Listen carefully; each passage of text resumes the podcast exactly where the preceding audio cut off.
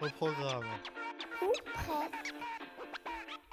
Et bonjour auditrices et auditeurs libres, bienvenue dans Au programme ou presque, l'émission qui entend lutter contre l'ultra-crépidarianisme. Si vous êtes actuellement sous l'orage, dans les Ah ouais. parages, la rage aux dents, si vous êtes en train de rafistoler des chaussettes en poil de castor, en train de nuit ou en train-train quotidien, sachez que vous avez toute notre sympathie. Et nous ne saurions trop vous conseiller pour alléger vos souffrances d'écouter nos autres émissions sur notre site web au programme ou presque.sitew.fr et sur nos chaînes YouTube et Spotify. Dans notre précédente émission, l'équipe de saltimbanques érudits sise autour de cette table s'était attachée à explorer la thématique du chemin au prisme de l'imaginaire, de cartes, de photographies, d'objets insolites, de personnages historiques au carrefour des plus étonnantes influences. Aujourd'hui, nous allons poursuivre notre route entre réalité et imaginaire en nous attaquant à un nouveau champ d'exploration tout aussi inspirant. Mais tout d'abord, tout d'abord, laissez-nous vous planter le décor. Eh bien, il était une fois une princesse Et cette princesse, c'était vous. qui devint amoureuse. Est-ce que ça a été difficile? Ce fut très facile, je t'assure. On ne voyait que trop que le prince était charmant, que je ne pouvais aimer que lui. Était-il euh, fort et beau? Était-il grand, très grand? Il n'a pas son égal.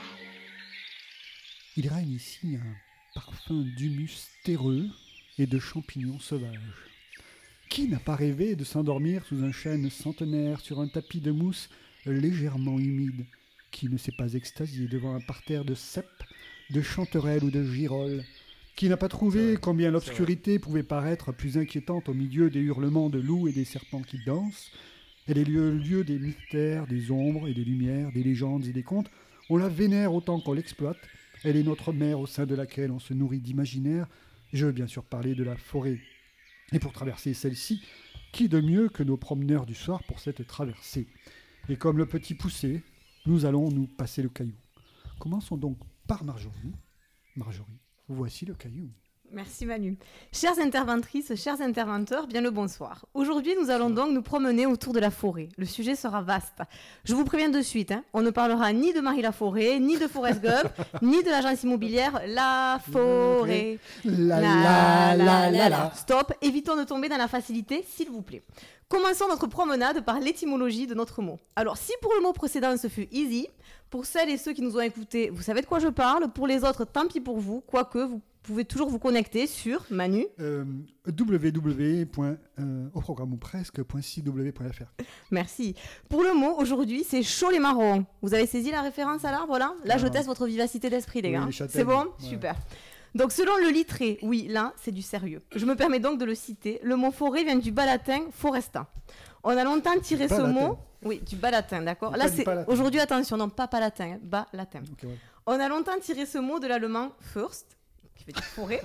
Mais J'ai fait aujourd'hui- espagnol hein, en deuxième langue, le- désolé. alors, hein. je vous préviens déjà que j'ai mis du temps à, à- à essayer de prononcer tous les mots euh, en italien, en allemand que je vais citer, d'accord? Et en anglais même. Courage. Donc, mais aujourd'hui, les étymologistes allemands déclarent que ce mot est venu des langues romanes dans leur langue. Rendons donc à César qui, ce qui lui appartient, ok L'étymologie latine est foris, qui signifie doigt.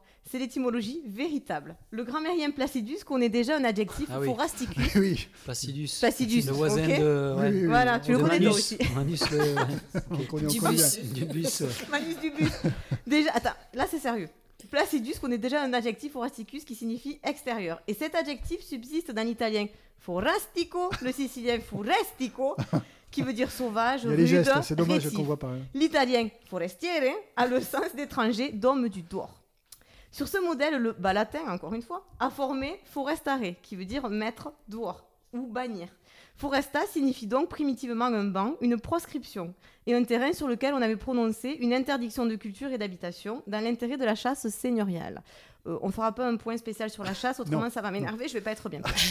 De là, forestare signifia créer une forêt, parce que ces prohibitions s'appliquaient surtout au bois où se trouvaient les bêtes fauves, et que d'ailleurs les arbres poussaient bientôt dans les campagnes ainsi soustraites à la culture. Telle a été la transition historiquement constatée entre foresta, le territoire prohibé, et la forêt telle que nous la connaissons aujourd'hui. Ça, c'est du bon boulot. Bravo Émile, big up. Merci. Bravo. Cette notion de bête fauve, de sauvage, on la retrouve dans les représentations de la forêt dans certains films, comme Sleepy Hollow où dès la scène d'ouverture, Hmm. nous voyons l'inspecteur Ichabod Crane traverser une... Ouais, C'est anglais, ça, non je vais passer traverser... C'est beau, non Traverser une forêt où règne brouillard et bruit de bêtes sauvages, dans le but d'enquêter sur ce soi-disant cavalier sans tête qui terrorise toute une contrée.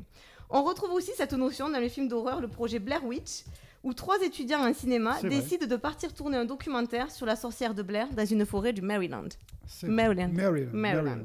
Yeah. Salem, toi l'expérience cinéma de l'équipe, j'espère ne pas avoir dit de bêtises. Aucune. Merci. Merci. Et puis même dans les contes de notre enfance, le petit poussé, il se perd où? Et dans la forêt. Dans la forêt. Eh oui, Hansel et Gretel, ils se perdent où? À Carrefour. Non, À, à euh, côté, dans la forêt de Carrefour. Et le petit chaperon rouge, où il se fait bouffer par le loup? Dans la forêt. Eh ben voilà Donc ce mot forêt est totalement dichotomique. Et foireux d'ailleurs, voilà. Et regorge donc de nombreuses contradictions. Et dire qu'aujourd'hui on se plaît à aller promener dans la forêt pour se détendre et décompresser. À ce sujet, en forêt à ce moment en Ariège, on voit plus de Toulousains à l'affût de cèpes que de cerfs, je vous le dis. D'ailleurs, les gars, Pascal, Nico, euh, Salem, euh, demain vous avez prévu quoi? Vous allez vous lever et demain dès l'aube vous irez cueillir des cèpes? Ben, on va changer nos plaques d'immatriculation. Parce que doute, sachez que, sachez que, si vous y alliez, le mot de passe, il faut im- savoir imiter le brame du cerf. Ça, c'est Vous pouvez vous essayer, s'il vous plaît? Voilà, on a eu la chance de le croiser. On a eu la chance de le croiser et ça fait à peu près ce bruit. Ouais, Ça fait peur. Ça dépend des cerfs après. Voilà. Bon, revenons donc à cette dichotomie. De nombreuses comptines pour tout petit mentionnent cette photo, cette forêt pardon colorée et peuplée de gentils aminaux trop choupinous. C'est quand même là que vivent nos copains les trouve, non? Ou bien nos copains les trolls, ou encore les gentils de la Reine des Neiges. Et puis on a tous en tête cette comptine. Dans la forêt lointaine, on entend le hibou. Le coucou Du haut de son grand chêne, il répond au hibou. D'accord? Donc là, c'est mignon. Donc cette petite forêt là, vous avez envie d'aller vous y poser et vous reposer et voilà, on sera bien. Alors que ouais. chez Benabar, lui, Ah. dans sa chanson La forêt, Ah. je le cite, dans cette forêt j'y suis encore, de cette forêt est-ce qu'on en sort? Guet-apens sombre végétal, obscure et verte cathédrale, écrasante et sale. Est-ce qu'on a envie d'y aller là Euh, pas Non. Vous voyez à nouveau la dichotomie quoi, où on va. Soit on est bien, soit ben, ça fait très très peur. Et savez-vous, chers chroniqueurs, que l'un d'entre nous tire même son nom de la forêt autour de cette table qui est-ce Mhm. Suspense Ça, c'est pas moi. Qui est-ce Notre cher capitaine, bien entendu Et oui, Ah bon Dubus représente l'ancienne forme artésienne de Dubois, nom topographique désignant l'habitant de la maison vrai. située près d'un bois ou d'une forêt, et qui vivait près de la forêt. Le bûcheron, bien entendu. Ah ouais. Ah, Voilà, imaginez. c'est vrai qu'il a la Imaginons, donc, regardez ça, imaginez Manu avec une chemise à carreaux, Hmm. la moustache, Ouh. une casquette, et là le plus dur, avec de gros bras. voilà, vous voyez, et le tour est joué. Bon, là, j'ai sauté dans le cliché, bon, je sais, pardon. Et oui, Manu, c'est un peu notre. Mowgli de l'équipe, sauf que lui n'a pas été élevé par Balou, Bagheera et des loups, mais par Marie, Jean et des chats. Voilà, c'est lui. Alors, nous allons passer à mon petit euh, moment selon Mia. Je vous rappelle qu'elle me dit toujours, ma fille nous dit toujours à quoi elle lui fait penser, qu'elle évoque le mot. Alors, le mot forêt, La forêt, ça me fait penser aux biches, car c'est la maison des biches, des fleurs, des sapins. C'est merveilleux. Oh, C'est merveilleux. Oui, bon, ma fille est professionnelle du néologisme, alors tant qu'elle était petite, ça me faisait rire, mais bon, là, 9 ans, je me dis quand même, bon, ok. Ça vient de Bon, la mer, ça. Voilà, peut-être que pour elle, du coup, c'est un endroit à la fois merveilleux et bienveillant, quoi qu'il en soit, c'est un endroit positif. Après, c'est clair que dans la forêt, tu as plus de chances de trouver une biche qu'un flamant rose, quand même. hein. Merci Disney, merci Bambi, tout ça, quoi. Le flamant rose. De flamant rose. En mettant ma casquette d'archéologue des mots, j'ai bien compris qu'il fallait insister sur la différence entre bois et forêt. Forêt, c'est plus grand que le bois, ok? C'est pas pareil. Selon l'INF, pour celles et ceux qui ne saisissent pas l'acronyme, l'inventaire national des forêts. Oui, oui, il y a bien des personnes pour qui chercher la forêt, c'est un métier. Une forêt fait plus d'art alors que le bois fait moins d'art, ok? On ne déconne pas avec les arts et les arbres. C'est saisi C'est bon. bien. Après, pour moi, forêt, c'est aussi synonyme d'antihistaminique, de maux de tête et d'éternuement. Un comble non pour un papillon. Nous allons passer à mon top 3 des citations. C'est parti, je voudrais un peu de, de suspense. Attention. Attention. Sur la troisième marche du podium. Attention, citation. Je vais y mettre tout Vas-y, vas-y. pour que vous compreniez qui c'est. Jingle. Si vous avez de la peine, si la vie est méchante avec vous, réfugiez-vous au cœur de la forêt. Elle ne vous décevra jamais. C'est ce qu'a dit Sissi l'impératrice à son empereur de Marie dans le premier volet cinématographique éponyme. Et moi, si c'est Sissi qui le dit, ben moi je le crois. D'accord Ouais. J'aurais dit Sissi aussi. Tu aurais dit Sissi, tu vois. Tu m'as reconnu quand j'ai fait comme Mais ça. exactement. Ouais. C'est- Princesse, c'est- oui. Les gens ne me voient pas, mais on imagine. Sur la deuxième marche du podium, je fais un bruit de même, ça, ça fait trop de bruit sur la table. Voilà. C'est pas du flamenco. Dans la forêt, dans la forêt, quand les branches se querellent, les racines s'embrassent. Proverbe africain. C'est coquin, non, ça, quand même? Vous avez saisi le Euh, tu peux hein? répéter Tu peux répéter? Quand les branches, dans la forêt, quand les branches se querellent, les racines s'embrassent. C'est beau. C'est hein. beau. C'est beau. hein. C'est beau, hein? C'est mignon. Ça, c'est beau. Ça méritait peut-être la première place, mais non. euh, Nicolas, ça te fait. Là, Ça le fait là rêver. tu vois. Là. Moi, je me dis, c'est un appel du pied pour qui là Pour Manu, Je- je Manu chose, et sa chronique, Là, euh, je veux pas en dire plus, mais apparemment. voilà, voilà, voilà, voilà. Je ne sais pas. De, ouais, de slip. Et attention, sur la. Pas ne divulgachons pas. Ne divulgage Et pas. sur la première marche du podium de ces citations avec la forêt, tous les hommes sont perdus. S'il n'y avait pas les femmes, on serait dans les forêts à hurler comme des loups. Vous pouvez faire les loups Ben, merci au réalisateur Bertrand Blier, rien à rajouter, Ah, cœur sur toi, il a tout compris. Je laisse la parole donc à mes compagnons bûcherons du soir pour continuer ces déambulations dans la forêt. À toi, Sarah. Merci Marjorie. Je vais justement vous parler d'un bûcheron et d'une bu- bûcheronne pardon, ce soir. Quelle transition. Quand on, parle Bravo. de, quand on parle de forêt, je pense à celle des contes de, nos- de fées de notre enfance. Je sais pas vous, mais c'est un vrai. Voilà. Vrai. Donc ce lieu à la fois magique et angoissant, ambivalent, comme disait Voilà. Mar- Marjorie, où chacun peut projeter euh, son imaginaire. Les contes ne sont évidemment pas réservés aux seuls enfants. Ça vous rappelle pas quelque chose cette question Non? Les contes. Ça vous rappelez quand on avait encore du temps en français Ah pour, oui, euh, c'est ouais. vrai. On était pro. Avec, oui, oui. euh, ouais, Ça, c'était il y a très très longtemps. Oui, c'était il y a très longtemps. Ah, un sujet- oui, un objet d'étude. Exactement. Donc j'aimerais vous parler d'un En conte première. pour petits et pour euh, grands, grands enfants qui est sorti en 2018. À l'époque, sa lecture m'avait beaucoup marqué. Ce conte a été écrit par un auteur plutôt connu euh, pour ses pièces de théâtre. Il s'appelle Jean-Claude Grimbert. Dans La plus précieuse des marchandises, c'est le titre de ce, ce co- conte, il nous raconte l'histoire d'un bûcheron et de sa bûcheronne, justement, vivant au milieu d'une forêt. Alors d'une forêt, pas d'un bois, hein, Ok. une grande forêt.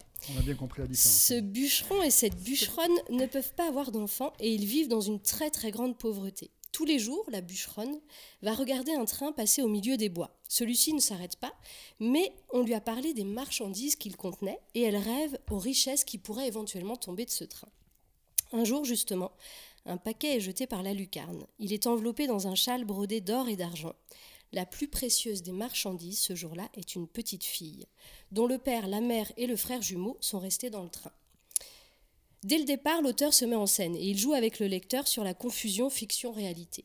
C'est d'ailleurs ce qui est très intéressant dans ce conte. Rassurez-vous, rassurez-vous, nous dit-il, ce n'est pas le petit pousset, pas du tout. Moi-même, tout comme vous, je déteste cette histoire ridicule. Où et quand a-t-on vu des parents abandonner leurs enfants faute de pouvoir les nourrir?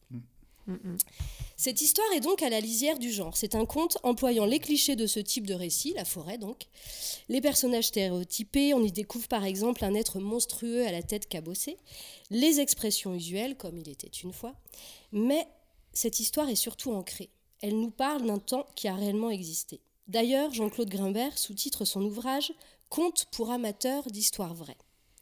C'est ce mélange des genres, ce- ces émotions mêlées où passe- on passe du sourire aux larmes d'une page à l'autre qui fait toute la richesse de ce texte bouleversant. On peut également rappeler qu'une partie de la famille de Jean-Claude Grimbert a été déportée à Auschwitz. Son récit est donc à la fois émouvant, en particulier dans la description de- du, lien qui se noue en fait entre le bébé et le couple de bûcherons euh, et, de la bûcheronne, et acéré dans sa manière d'aborder des événements historiques. Dès la première page, euh, l'auteur évoque en effet la guerre mondiale qui sévit à cette époque, ainsi que des miliciens vert de gris. Si vous le voulez bien, je vais vous lire l'épilogue. Ouais, je me suis pas trop On veut bien. foulée. On veut bien. Je vais vous faire la lecture de la fin de ce conte. Euh, cela n'enlèvera en rien le plaisir que vous aurez à le découvrir, car euh, il faut vraiment aller savourer les mots de cet auteur. Ne voyez dans cette fin aucun clin d'œil à des personnages politiques existants ou ayant existé, en France ou dans des pays voisins. Voilà. Vous savez tout. Pardon. Encore une question? Vous voulez savoir si c'est une histoire vraie? Une histoire vraie? Bien sûr que non, pas du tout. Il n'y eut pas de train de marchandises traversant les continents en guerre afin de livrer d'urgence leurs marchandises ô combien périssables, ni de camps de regroupement, d'internement, de concentration ou même d'extermination, ni de familles dispersées en fumée au terme de leur dernier voyage, ni de cheveux tondus, récupérés, emballés puis expédiés, ni de feu, ni de cendres, ni de larmes. Rien, rien de tout cela n'est arrivé. Rien de tout cela n'est vrai. Ni la libération des villes et des champs, des bois et des camps qui n'existaient pas, ni les années qui suivirent cette libération, ni la douleur des pères et des mères cherchant leurs enfants disparus, ni même les châles de prière frangés et brodés d'or et d'argent. Rien, rien n'est vrai. La seule chose vraie, vraiment vraie, et, ou qui mérite de l'être dans cette histoire, car il faut bien qu'il y ait quelque chose de vrai dans une histoire. Sinon, à quoi bon se décarcasser à la raconter? Oui. La cho- seule chose vraie, vraiment vraie donc, c'est qu'une petite fille, qui n'existait pas, fut jetée de la lucarne d'un train de marchandises, par amour et par désespoir. Fut jetée d'un train, enveloppée d'un châle de prière frangé et brodé d'or et d'argent. Châle de prière qui n'existait pas. Fut jetée dans la neige, au pied d'une pauvre bûcheronne, sans enfant à chérir, et que cette pauvre bûcheronne, qui n'existait pas, l'a ramassée, nourrie, chérie et aimée plus que tout, plus que sa vie même. Voilà. Voilà la seule chose qui mérite d'exister dans les histoires, comme dans la vie vraie. L'amour. L'amour offert aux enfants, aux siens comme à ceux des autres. L'amour qui fait que malgré tout ce qui existe et tout ce qui n'existe pas, l'amour qui fait que la vie continue. Ouais. Merci Sarah. Ouais, Bah, voilà. Puisque tu m'y invites, Voilà. je vais continuer. Et hum, je vais changer de registre, hein, je pense. je vais. Ouais, laisse un Tu- tu- tu as de- parlé d'amour. On va parler d'amour, hein, puisque tu voulais qu'on parle d'amour. On va parler d'amour Et de je- vie qui continue. et de vie qui continue. Et nous allons continuer parce que vous allez voir, la vie euh, continue. et euh, je vais commencer donc par une petite devinette. Alors, Ah. On va, on va Ah. casser, on va changer un peu d'am- d'ambiance. Oui, Donc voilà, je vais poser une question. Je vais vous proposer quatre, euh, comme un caout, hein, euh, quatre propositions. Vous me direz euh, quelle est la bonne d'après vous. Caout, Oui, non, c'est caout. hein, question pour un champion, c'est un peu vintage quand même. hein. Écoute-moi la, écoute-moi la question. On est prêt, on est prêt. Alors, qui a dit Pour changer le monde, commençons par changer de slip. Stéphanie Monaco. Je t'ai dit qu'il y avait des réponses proposées. Karl Pardon. Lagerfeld. Ah, pardon. Ah, pardon. Réponse A, le général de Gaulle. Non. Tout le monde le récupère. Euh, réponse B, ma mère, quand adolescent, j'avais choisi un slip comme doudou. non. Euh, réponse X, la marque Le Slip français. Mhm.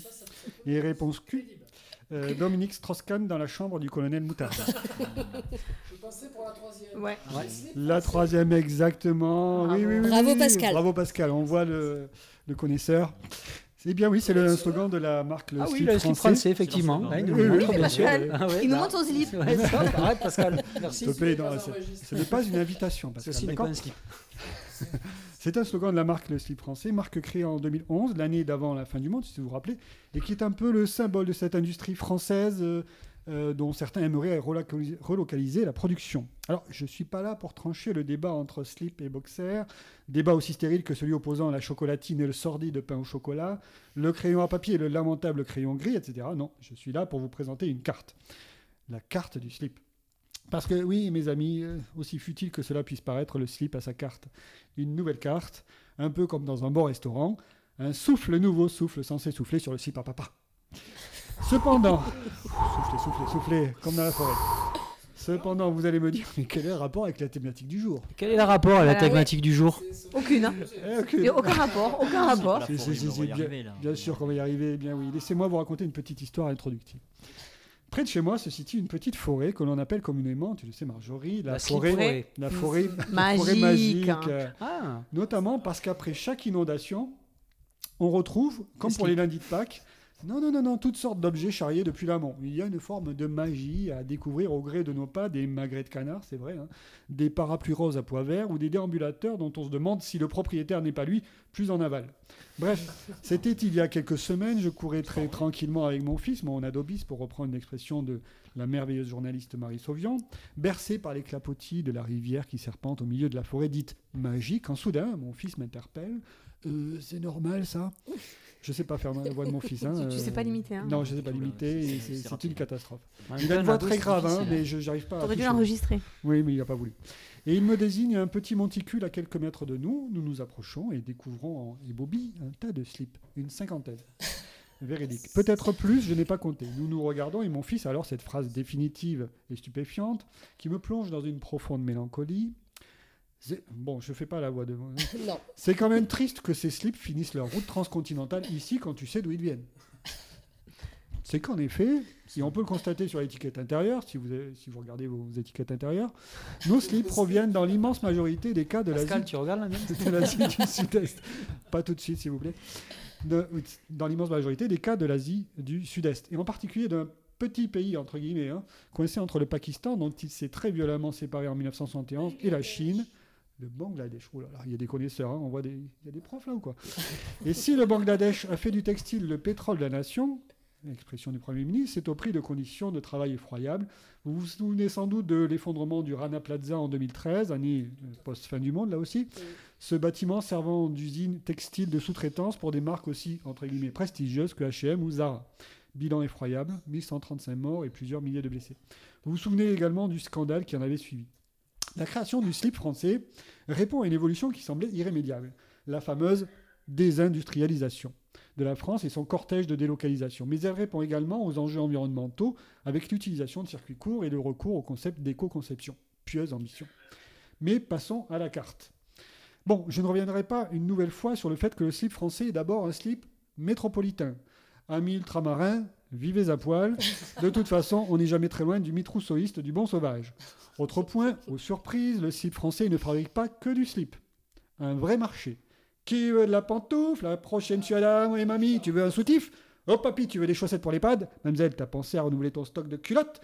La France est un vrai tapis où l'on ne parle plus d'usine ou de, mais de fabrique. La fabrique à slip, comme si le terme d'usine conservait une connotation péjorative, quand celui de fabrique, historiquement plus ancien, renvoyait à quelque chose de plus noble et de plus artisanal. Et au demeurant, tout dans la communication de l'entreprise est un subtil mélange entre la nostalgie et le goût du moderne. Si la vente des produits se fait presque exclusivement sur Internet, la marque joue sur la proximité. Slogan. Il y a toujours un atelier du slip français à moins de 200 km de chez vous. Bon, en Nouméa, tu peux multiplier par 100. hein. Remarquez comme chez toutes ces entreprises qui ont axé leur politique et leur communication sur le très English Made in France, on retrouve le drapeau tricolore. Je pense notamment aux marques Cocorico, Tranquille Émile, le t-shirt propre ou la française. Chez le slip français, on s'est même inspiré pendant quelques années de la cocarde révolutionnaire. L'anthropologue Yves Delaporte, que vous connaissez sans doute, Oui. avait, il y a déjà quelques années, souligné l'importance du rapport entre vêtements et identité. Et l'utilisation de tous les codes du Made in France, notamment dans l'industrie textile, renvoie évidemment à un imaginaire national s'entendant à la puissance passée. Bon, à 35 euros le slip terrible plus gris anthracite, vaut mieux d'abord avoir une certaine puissance financière parce que ça représente quand même un monticule de slip du Bangladesh. Et à 40 euros, à 40 euros le boxer Moulbit, le pauvre aura tout intérêt à se priver de Netflix et de Nutella s'il veut se faire reconnaître comme le français moderne. Et je n'évoquerai pas évidemment la question des incontinents chroniques. On peut donc se demander si la création du slip français n'est pas davantage, tout du moins au départ, un coup de génie marketing plutôt qu'une réelle ambition de changer le cours de l'histoire. Parce que d'une manière plus large, si l'emploi industriel a cessé de s'effondrer en France depuis 2015 pour se stabiliser autour de 3,5 millions d'employés, si la pandémie et la guerre menée en- par la Russie en Ukraine ont violemment rappelé la nécessité de la souveraineté stratégique, il est illusoire, comme le rappelle le géographe François Boss, de penser que l'emploi industriel français va redécoller. Cependant, assurer notre souveraineté en slip, boxer, pantoufles et autres linges intimes est un premier pas vers cette souveraineté stratégique que la mère patrie appelle de ses voeux parce que diantre, imaginez que demain nous devions faire face à une crise du slip. Que deviendrions-nous? Imaginez les files d'attente devant Monoprix, les galeries Lafayette, une saturation du site web de la Redoute, des gens à moitié fous avec des jerrycans de slip, des arrachages sanglants de scouquins, un marché noir du string ou un Premier ministre qui demande solennellement au journal de 20 heures au patron du slip français de multiplier par 10 la production tout en demandant un rabais de 30 centimes à la pompe, sans mauvais jeu de mots, et hurlant à la mort à la fin que s'il le faut, on va utiliser notre stock de masques FFP2 pour reconstituer notre stock stratégique de dessous intimes parce que sinon on va devoir relancer l'industrie de la crème contre les irritations honteuses. Imaginez effondrement et apocalypse. Bref, en conclusion, que Que conclure, conclure Qu'on va être sponsorisé peut-être par le slip français C'est ce que j'espère. C'est le but. Et bien que derrière cette carte d'un certain patriotisme industriel, cet affichage d'une relocalisation de sites de production, la réalité invite à la mesure et que le chemin vers la souveraineté bleu-blanc-rouge est un long chemin qui peut parfois paraître désuet ou artificiel. Et je pense à cette célèbre expression, le slip qui cache l'arbre qui cache la forêt, vous connaissez bien. Derrière cette expression, justement, qui vous en conviendrait, nous renvoie à une image un peu coquine, euh, ce tapis finalement peut être une idée un peu reptilienne, à savoir que l'affirmation de la souveraineté commence par l'affirmation d'une ancestrale virilité. Je vous laisse méditer. Vive la France, vive le slip Vive le français. slip, vive le slip. Et je me lève pour cela. Non. Non. Non. Non. Compatriote, Oh non. Oh non. j'ai mon slip français. Ah non, ces enfants. Il a montré son Non, slip. montre, montre, montre, Manu, attends. Non, montre, Là, Manu, ça Manu. mériterait qu'on soit Manu, non. Manu. Non, Manu, il faut qu'on patriote, prenne la Je suis un photo. vrai patriote. Manu. Le slip français, c'est important. Patriote On des frissons. Tout à l'heure, si tu veux, Nico. Marina, Voilà. tu vas avoir une belle transition Voilà. là, je, je Oui, pense. puisqu'on parle de République, puisqu'on parle de patrie, la région la plus républicaine, hein, c'est celle où. Alors c'est un La site République, marinière, c'est le- hein, il faut le dire. Aux marinière, oui, oui. Marinière. euh, Exactement, tout à fait, tout à fait, Avec exactement. un liseré rouge euh, en surplomb. C'est vrai. Bah, tu m'as l'air bien au courant, toi. Oui, c'est. un breton qui se- qui s'ignore, oui, qui se cache. Pour voir à quel point son patriotisme était bien, oui, bien en place. Il, passe ses, ses vacances en Bretagne, je vous rappelle. Donc oui, justement, en parlant de République, allons en Bretagne.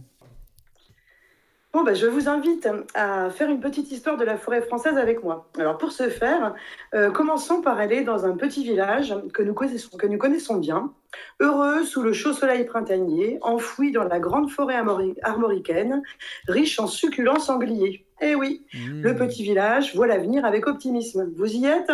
Oui, Pourtant, ce petit village est encore et toujours menacé par les projets de l'incontournable Jules César. Cette fois-ci, forcer les Gaulois à accepter la civilisation romaine et détruire la forêt pour la remplacer par un parc naturel. Dès le début du domaine des dieux, on retrouve donc l'opposition entre la forêt, Silois pour les Romains, un monde sauvage, euh, et la guerre, les terres maîtrisées, cultivées, appropriées, une nature domptée, donc civilisée même si c'est sous la forme de la boutade chère à Uderzo et Goscinny. On se retrouve également face à l'État aménageur, à travers un certain Anglégus qu'on voit arpenter la forêt, mesurer, couper, provoquant au passage le désespoir d'idées fixes, de même que l'incompréhension et la colère des irréductibles Gaulois. Il ne s'agit pas ici de les accompagner pour semer des glands magiques et effacer en une nuit les défrichements de la journée. Quoique, les monts d'arrêt comme la forêt de Pimpon en auraient bien besoin après les incendies de l'été. Toute histoire de la forêt est ponctuée d'avancées et de reculs, de défrichements, de reboisements, plus ou moins planifiés, mais toujours avec l'objectif de mettre en valeur et d'exploiter les ressources qu'elle recèle. Une telle conception émerge avec la néolithisation, entamée entre 12 000 et 10 000 ans avant notre ère au Proche-Orient, et diffusée en Europe à partir de moins 9 000. La sédentarisation des populations va de pair avec le développement de l'agriculture et de l'élevage et ouvre une ère où les hommes défrichent, déboisent. Euh, et jusqu'à la fin du Moyen Âge, on oscille entre contraction et expansion forestière au gré des variations climatiques, des évolutions démographiques et du renforcement du pouvoir des États. Donc, quand César, toujours lui, dans la guerre des Gaules, décrit une forêt immense, impénétrable, allié essentiel des Gaulois, il tord quelque peu la réalité, le grand homme. Mais le mythe est né et perdure. Quant au contrôle de l'État sur ces espaces forestiers, c'est plus compliqué de le montrer. La forêt est effectivement considérée comme locus neminis, autrement dit n'appartenant à personne, donc à tout le monde. Dès la fin de la République romaine, il existe un département administratif en charge des forêts et des chemins. Ça vous rappelle quelque chose, le chemin? Dont la direction est déléguée au Non. consul en exercice. On perçoit dès lors l'importance stratégique de la forêt pour un État dont le territoire ne cesse de s'étendre. Ce n'est qu'au 6e et 7e siècle qu'on commence à parler de Silois forestis, domaine réservé aux chasses et aux coupes du roi. Les premiers forestiers sont alors les agents royaux chargés d'administrer les bois. Par la suite, ce sont les seigneurs qui disposent de leur propre personnel chargé des tâches de surveillance, de police et de justice. Parallèlement, le domaine royal réduit ne donne pas lieu à une administration spécifique des forêts. Il faut attendre l'ordonnance de 1291 de Philippe le Bel pour que commence une politique forestière volontariste. Comme le dit le site de l'ONF, l'histoire de la forêt commence il y a 700 ans. C'est la création des maîtres des eaux et forêts, qui sont des enquêteurs et réformateurs au pouvoir supérieur à ceux des baillis seigneuriaux, chargés de mettre en œuvre les nouvelles orientations du pouvoir monarchique, d'abord dans les forêts royales, puis dans les forêts ecclésiastiques. C'est la marque d'un pouvoir royal qui se renforce en même temps que le domaine du roi s'agrandit dans le contexte du petit âge glaciaire qui commence. Cette prise en main de la forêt se poursuit avec, en 1346, l'ordonnance de Brunois qui annonce la généralisation des coupes réglées. L'ordonnance de 1669 qu'on doit à Colbert n'est donc pas si novatrice qu'on le prétend parfois. Elle s'inscrit dans la continuité des politiques royales précédentes et reprend l'idée que la forêt est un potentiel à exploiter, clé de voûte de l'économie et de la puissance nationale. Il convient donc de la contrôler. Cette volonté de mise en ordre de la nature aboutit à une vaste régression forestière que l'ordonnance de Colbert ne réussit pas à enrayer. Et il faut attendre le 19e siècle pour voir les surfaces boisées de nouveau s'étendre. Peut-on encore parler de forêt? Dans les années 1820 est créée l'école de Nancy, chargée de former des personnels qualifiés pour gérer les forêts françaises, en même temps qu'est promulgué le code forestier pour encadrer et réguler leur exploitation. On peut parler, dans un contexte d'industrialisation accélérée, d'une forêt conçue comme une réserve de bois dont l'État a la charge. Ce qui illustre le mieux cette situation, en 1857, le lancement du projet d'assainissement des Landes par une loi. Les marais sont asséchés et transformés en forêts de pins, aux dépens des sociétés traditionnelles locales. Une forêt cultivée, une ressource renouvelable créée de toutes pièces ou presque, par un État aménageur et autoritaire devenu depuis parc naturel. La forêt, pas l'État. À peu près au même moment, dans la forêt de Fontainebleau, des peintres militent pour protéger cette nature qui leur sert de décor. Naît alors la réserve artistique de Fontainebleau, 1097 hectares exemptés de coupes réglementaires, conservés pour les artistes et touristes qui visitent chaque année ce musée d'arbres gigantesques. Et c'est enfin dans les années 60, décennie qui a vu l'État aménageur s'épanouir, que l'ONF est fondé. Établissement public à caractère industriel et commercial qui succède à l'administration des eaux et forêts initiée par Philippe Lebel. L'objectif est de mettre sur pied une véritable sylviculture industrielle dans le contexte de la modernisation de l'agriculture, mais c'est aussi le temps où naissent les parcs naturels nationaux et où le souci de protection de la biodiversité émerge. L'ONF aujourd'hui est en charge de toutes ces missions, parfois contradictoires, avec une obligation de rentabilité et des moyens qui ne cessent de diminuer. Où on retrouve finalement les préoccupations de nos valeureux Gaulois face au projet romain. Pas sûr cependant que cela se termine par un bon sanglier grillé, arrosé de cervoise, dégusté en bonne compagnie au cœur de la forêt. Peut-être y entendrons-nous notre barde préféré, j'ai nommé Nicolas.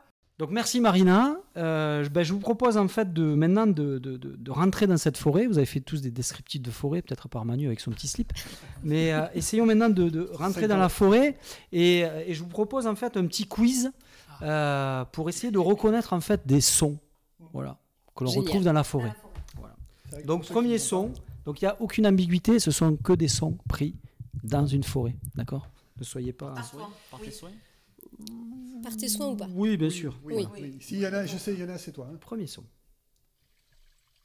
Si je mets le son, ça serait un peu mieux. Donc on va le faire, voilà.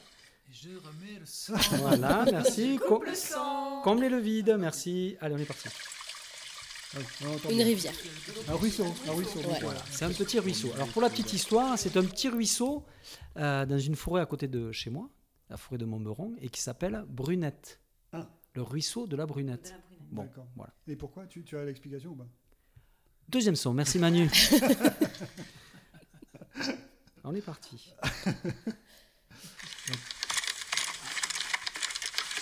Un marcheur Un coup, Randonneur C'est pas toi en VTT là Ah oui. Ah, en VTT Aïe Ah, c'est toi qui chutes. Effectivement, c'est la chute. Et Marjorie, je suis bien content d'ailleurs que tu nous que tu trouves la solution puisque Voilà. tu es apparemment. Alors moi, Nico, ça fait beaucoup plus de bruit. C'était moins élégant quand même. Ah d'accord. Voilà. Donc effectivement, c'était euh, VTT et petite chute en VTT. En forêt. Pascal aussi pourrait en forêt euh, en parler puisque Ouais, ça a été enregistré à un endroit hein, où.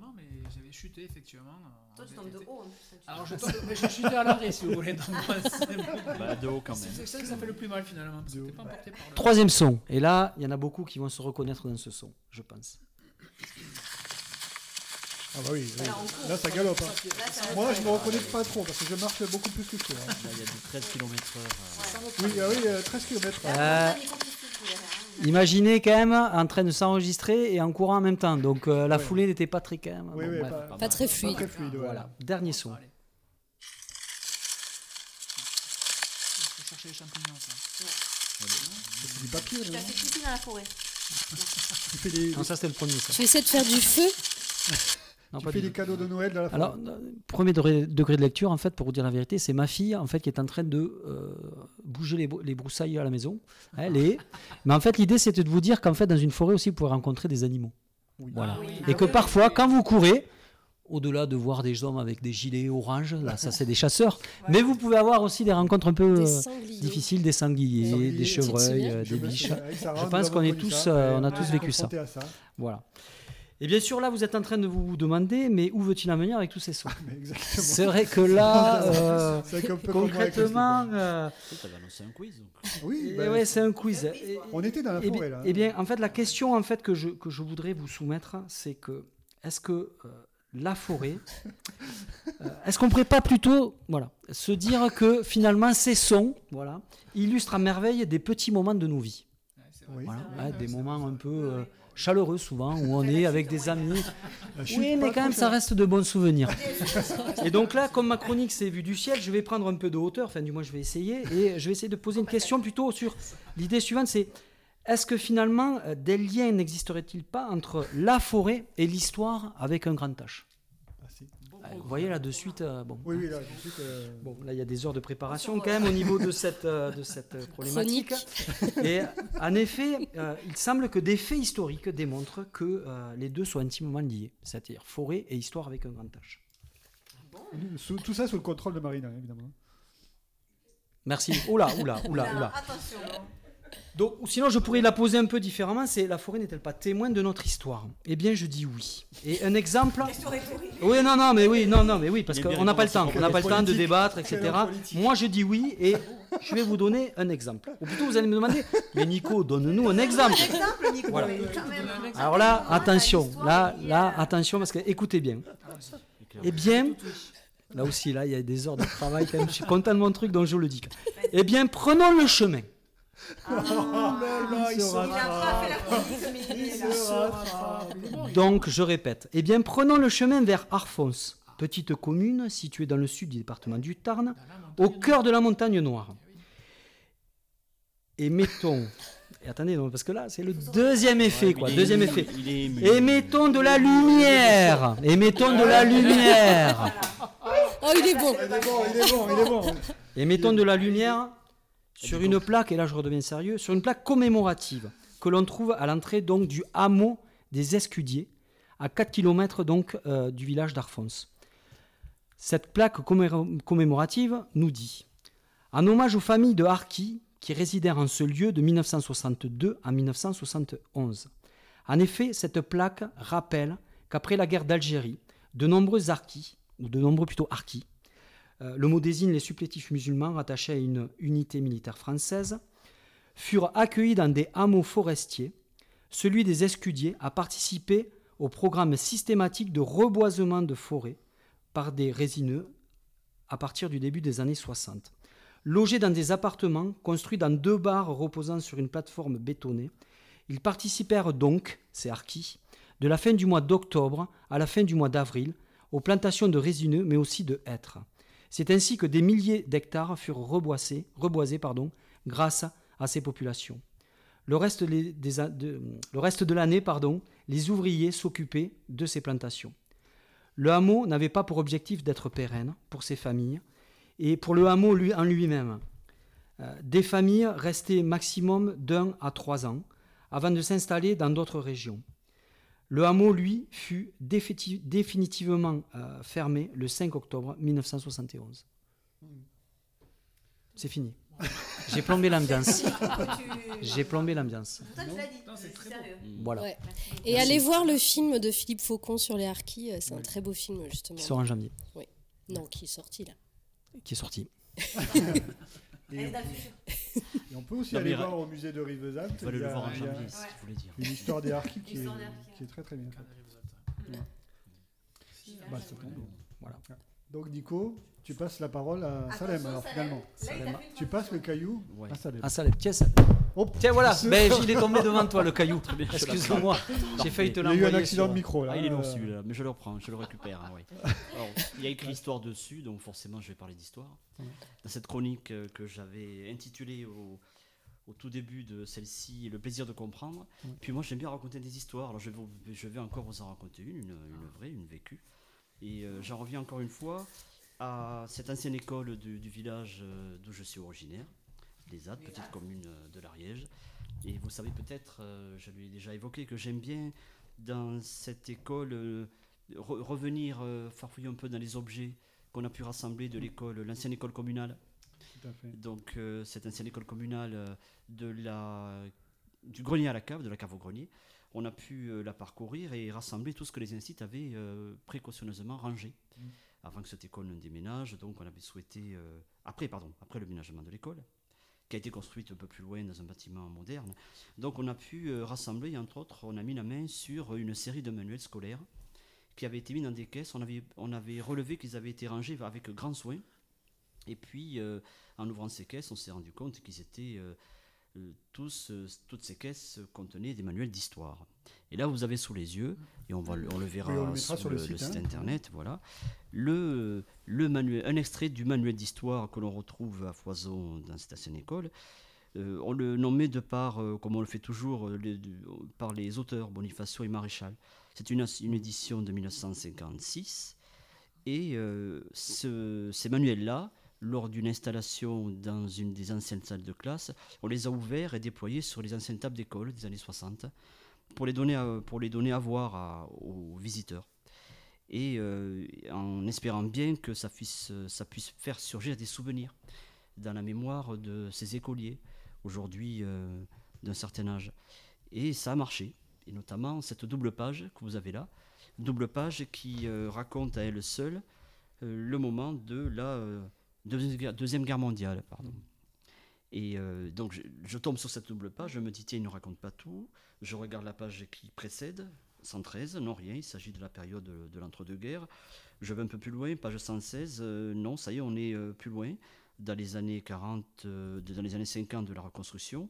Donc c'est à ces deux pages que se résume l'enseignement de la Deuxième Guerre mondiale. Alors, première partie, la résistance. Deuxième, la libération de Paris. Point final. C'est Voilà. ça c'est réglé. C'est ça. Bon, en une heure et demie par semaine, euh, ça passe. Hein Ils avaient déjà peut-être ces problèmes-là eux, aussi. Donc, manuel destiné aux cours élémentaires et aux cours moyens, les deux. Et donc, ils pouvaient avoir le temps de développer euh, ces thématiques-là. Et donc, euh, évidemment, pas de génocide, pas référence euh, non plus euh, au régime de Vichy, évidemment. Il ne fallait pas. Il fallait restaurer euh, l'honneur national et ne parler que de la résistance. Et l'une des personnes qui a pu prendre ce manuel dans ses mains s'est exclamée en disant Ah oui, je, reconnais parfaitement ces manuels, ces images. Et puis nous, on a joué à ça, on a joué à la résistance. Et, et justement dans les bois environnants de, de, de l'ESAT. Et euh, le, voilà où je- j'en viens. forêt, n'est-ce pas? Je rame, mais j'y arrive. C'est ça. ouais. Et je vous lis Le euh, notamment euh, le deuxième paragraphe consacré à la page sur la résistance. Un chef français, le général de Gaulle, a réussi à quitter la France et s'est installé à Londres, en Angleterre. Il avertit par radio les Français, ouvrez les guillemets, la guerre, déclare-t-il, n'est pas finie, continuez à combattre l'ennemi. Fermez les guillemets. C'est pas mal, hein Des milliers de Français courageux organisent alors en France même la résistance avec un grand air écrit en gras. Ils se réfugient dans le maquis, c'est-à-dire dans les forêts et dans les montagnes. Leurs petits groupes mal équipés et mal armés attaquent avec héroïsme les troupes et les convois allemands. Et c'était justement à ça qu'ils jouaient. Ils nous disaient qu'ils alternaient entre Robin des Bois et la résistance. On peut y voir des liens, effectivement. Effectivement, ouais, ouais. Donc, C'était très intéressant comme discussion. Et là, nous avons en fait euh, tous les éléments qui ont fondé le mythe de la résistance et nécessaire euh, aux yeux des résistants dès l'été 44, dès le début 44. Ils savaient qu'il fallait euh, construire cette image qui allait être euh, très utile politiquement lors de la libération. Et je- ça fait référence à un film qui a été réalisé par Jean-Paul Le Chanois, qui était un cinéaste résistant pendant la guerre. Il réalise un film de montage qui a pour titre Au cœur de l'orage. Alors je suis sûr que vous avez tous vu ces images. Toutes les images que l'on sait, que l'on a vues du massif du Vercors viennent de ce film-là. Et là, il fallait pour eux, notamment pour ce qu'il s'agissait de la forêt, bien insister sur cette image-là. Et si euh, vous allez voir le film sur le site de l'INA, on voit euh, dans les premières images euh, le véhicule qui transporte les journalistes, dont Saint-Paul le Chanois, arpenter les roues du Vercors et s'enfoncer peu à peu dans la forêt, refuge des résistants. Il, est disponible en entier dans- sur l'INA Si ça n'a pas changé, oui, il doit être encore visible. Peut-être payant, mais il vaut le coup d'être acheté et d'être vu. Voilà. Et cette image-là a été largement reprise ensuite euh, dans la bande dessinée. Parce que ce même monsieur me dit, mais moi aussi, je lisais beaucoup le grêlé 7-13. Alors je vous fais passer une... De, ça vous dit rien ça, le grêlé Si, si, ça 7-13 me dit quelque chose, le Moi, ça ne me disait rien. Tiens, vas-y. Alors, ça paraît dans... Le six. Voilà. Ça paraît dans euh, Pif Gadget. Ah oui. Voilà. Alors le grêlé 7-13, on explique pourquoi 7-13, c'est parce que ce jeune maquisard avait 7 taches de rousseur sur la joue gauche et 13 sur la joue droite. C'est un résistant français, mais aussi agent secret. Il avait pour meilleur ami un dénommé l'ermite et pour principal ennemi le colonel, le colonel von Hans. Donc c'est Lucien Nortier et Christian Gatti qui les ont qui ont fait les dessins et Roger Lécureux pour euh, le scénario euh, bien connu pour être l'auteur de Ram. Ça Ah parle, des agents farouches. Exactement. Et donc ça a été le Grêlé 713 a été publié dans Pif Gadget de 1966 à 1971. Alors euh, c'est peut-être pour ça que je l'ai pas eu en main ou je l'ai pas lu, qui ne me disait rien, alors que j'étais très un- à peine un peu, à peine un peu trop jeune, alors que j'étais fan de Pif Gadget. Pif qui était. euh, du- C'était c'était- c'était le Parti communiste. Le Parti communiste, Oui. exactement. C'est hérédité là, je sais Déjà, pas si il- c'est le PCK, mais ils auraient édité Pif, euh, Pif Magazine. Alors non, c'est plus lui. C'est plus le parti. C'est plus le parti, Non, mais non, pense pas. Mais y on revenir. peut le retrouver dans Pif. Exactement. Et donc, euh, le grêlé 713, son refuge, c'était aussi la forêt. Alors là, on voit, euh, on, le, on le mettra sur le site, cette première image de cet épisode qui paraît en mai 1900, en octobre 70, pardon, où on retrouve strictement la même image que dans le manuel scolaire. Une image mythique, celle euh, des maquisards dans la forêt et qui font exposer un pont sur lequel passe un convoi allemand. Donc la forêt, partie intégrante euh, du, du mythe de la résistance, du résistentialisme, de l'imagerie de la résistance, donc créée par le chanois d'abord et largement reprise euh, ensuite dans euh, toute cette littérature que je vous donne à voir aujourd'hui. Super. Merci beaucoup. Merci beaucoup, Salem. Prêt pour un bouillon de culture? Ah. Le dernier caillou. Bouillon ou brouillon de culture Le dernier déjà, caillou je- est pour. euh, Bouillon, brouillon, mais il va, Pascal. il va nous dire et préciser. Ah, merci, euh, Pascal. Merci, chers amis, merci, merci. pardon. Merci, merci, merci. Ah, ma- euh, Marquis, oui. de chez le hein. portugaises. Alors merci Salem de me donner le petit caillou. Oui, c'est toi aussi. Et bonsoir à toutes et bonsoir à tous. Bienvenue Bonsoir. dans Brouillon de culture. Ah voilà, La chronique Brouillon. brouillonne, mais toujours cultivée, ou presque. presque, ouais. Enfin, j'espère. c'est vrai. Toujours. Le thème imposé est la forêt, vous l'avez bien Ouais. compris. Et Qui pas l'a si choisi, ça facile que ça. Ça va pas être facile de placer un truc sur la pêche. C'est vrai. Encore que. Mais vous me connaissez. On croit en toi. penché sur le sujet tel Tu aimes les Gil. Grissom, Ouf. un des experts de la série éponyme, des experts à Las Vegas. Et alors, ça, ça, c'est à Miami, lui.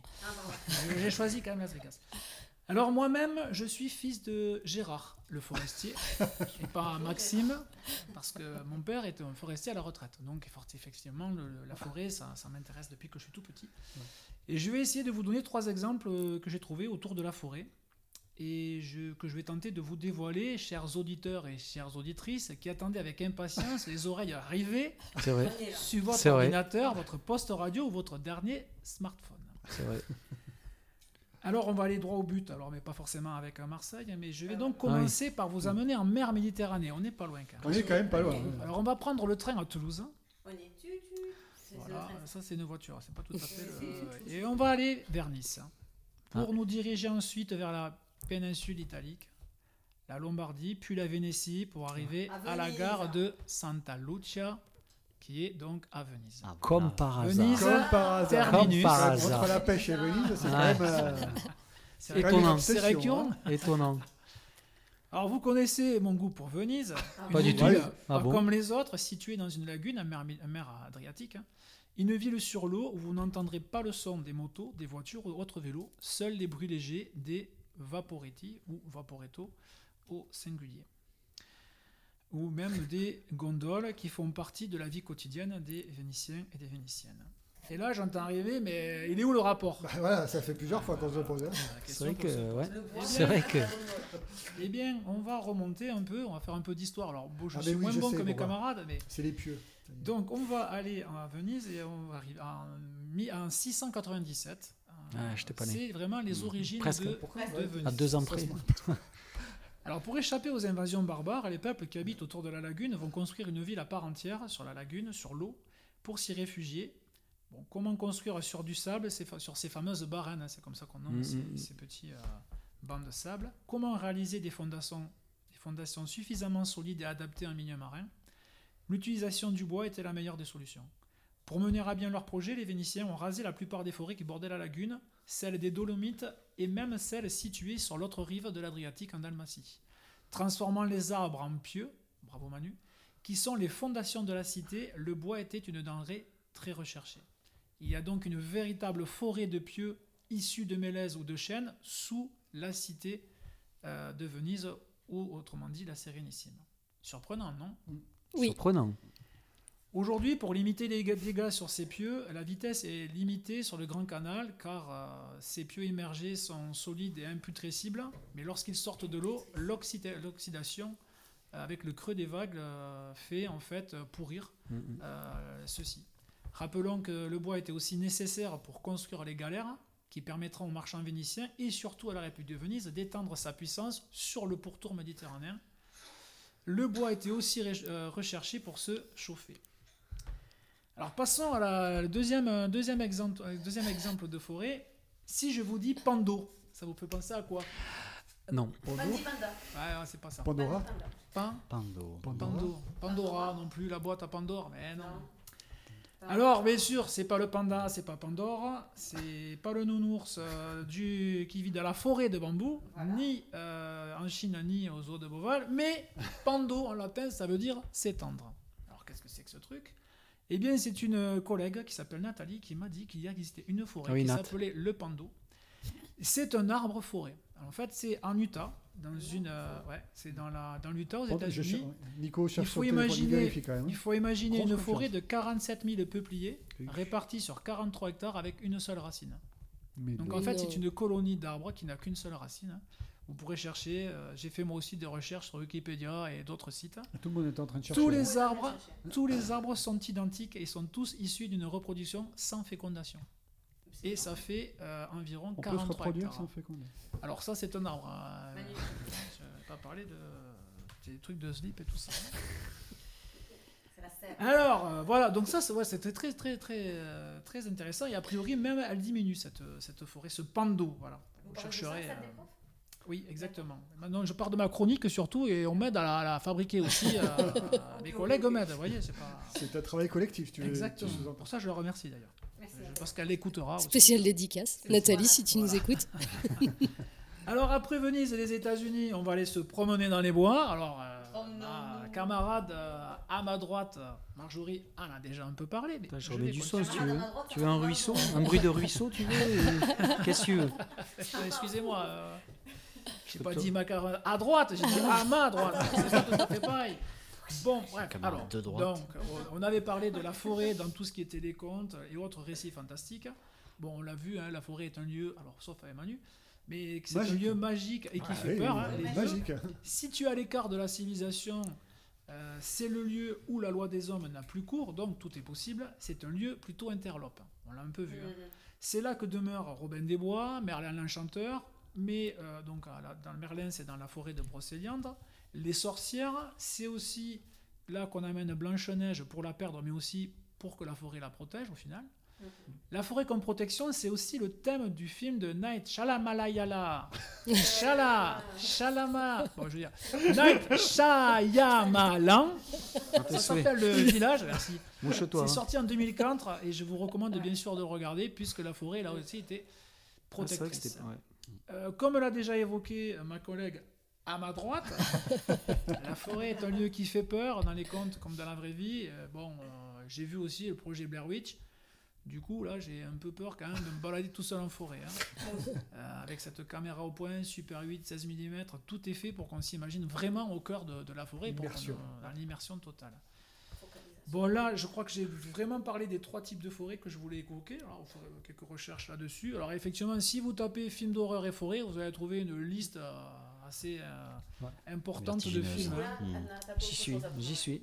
Même dans, dans- Alors, pour terminer, pour Très terminer, je voulais parler Nicolas de... fait du fact-checking avec son téléphone, Oui, hein, je, ça, je précise. Il a peur que je dise des bêtises. Voilà. hein, Mais c'est- c'est Moi, je- vraiment- il a commencé avec toi. hein. Tout est bon, là, nous, tout il est bon. Il a validé, verre, J'ai des doutes, moi, je suis pas historien, moi, à la base.